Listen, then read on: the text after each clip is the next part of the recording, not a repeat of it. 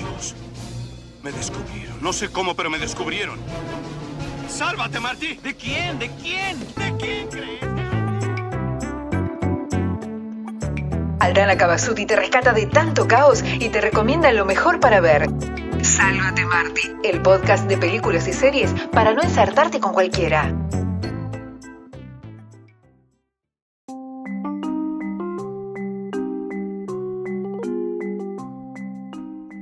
Hola, hola, muy buenas a todos y a todas, ¿cómo andan? Bueno, espero que estén muy bien y con muchas ganas de ver una buena película. La recomendación del día de hoy es un film brasilero dirigido por un argentino llamado Héctor Babenco. Él emigra a Brasil en los años 60 y comienza a dirigir películas como El beso de la mujer araña, la adaptación de la novela de Manuel Puig o como por ejemplo la película Mi amigo hindú del año 2015 con las actuaciones de Willem Dafoe y María Fernanda Cándido.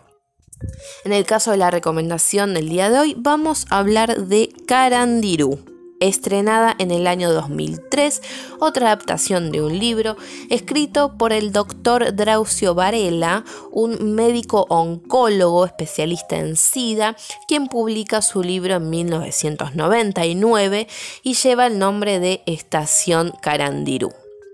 La película nos narra la historia de este médico que se ofrece voluntariamente como doctor no remunerado en la prisión llamada Casa de Detención de Sao Paulo entre el año 1989 y 2001 para hacer frente a una epidemia de SIDA que se desataba en la popularmente conocida como Carandirú, la penitenciaria más grande de América del Sur, que ha llegado a albergar más de 7.500 reclusos, pero que poseía una capacidad de 3.500 presos.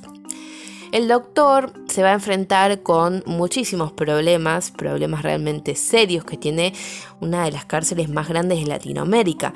Celdas superpobladas, instalaciones realmente decadentes, enfermedades como la tuberculosis, leptospirosis, los comienzos de una epidemia de SIDA dejando en evidencia que los presos no tienen acceso alguno ni a cuidados médicos ni asistencia legal.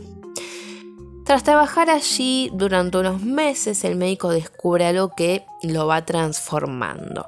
Se da cuenta que los reclusos, incluso en esta detestable y deplorable situación, no son figuras demoníacas. En el contacto diario con los prisioneros en su improvisada oficina, el doctor es testigo de la solidaridad, la organización y sobre todo de las inmensas ganas de vivir que poseen. Su trabajo comienza a dar frutos y gradualmente se gana el respeto de los presos y con el respeto vienen los secretos.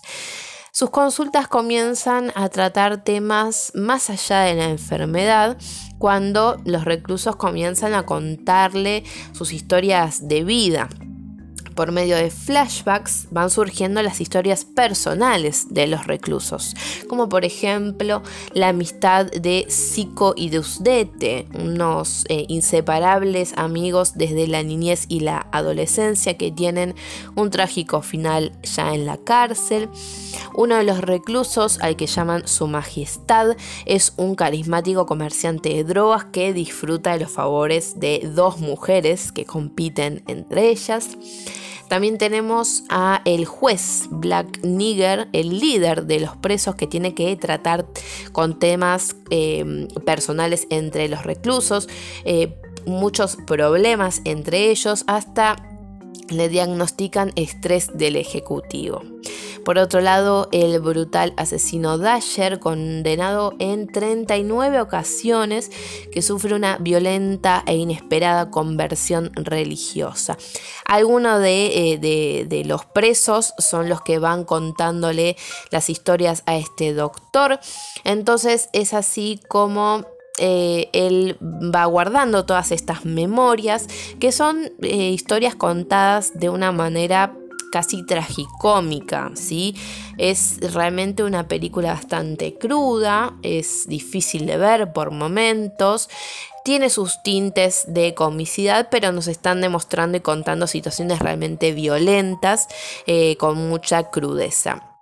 Podemos decir que es una película triste en definitiva debido a la historia que se nos está contando, además de que culmina con la ya conocida masacre de diciembre del año 92, momento en el que tras la rendición del motín que se había generado en la cárcel, los policías entran a la fuerza y terminan asesinando a 111 presos, una total masacre, un genocidio.